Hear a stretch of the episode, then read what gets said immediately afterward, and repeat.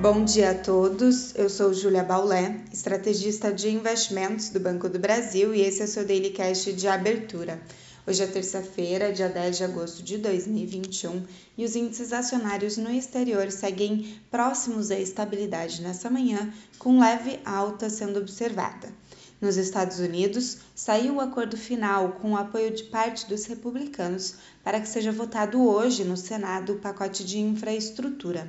Após a aprovação de 550 bilhões de dólares de novos gastos no setor, novas negociações para um pacote mais amplo devem ser iniciadas.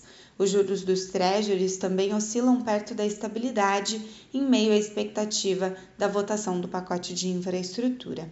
Na Europa, o euro segue em queda e bolsas perderam força após a publicação do Índice de Sentimento Econômico da Alemanha, que veio em agosto abaixo do que se esperava.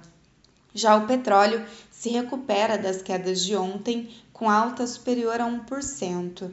O mercado de commodities pesou ontem as preocupações com a variante Delta e uma balança comercial chinesa mais fraca que o esperado. No Brasil, as atenções estão voltadas ao Banco Central.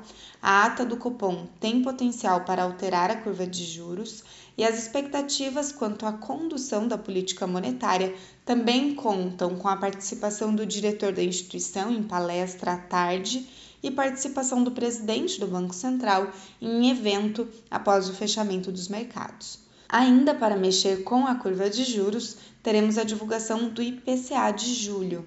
E no campo político, hoje deve ser votada no plenário da Câmara a PEC do voto impresso e fica no radar a coletiva para apresentação da PEC dos precatórios.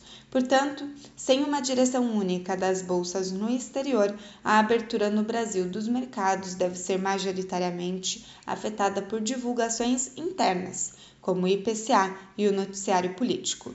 Um bom dia a todos e até a próxima!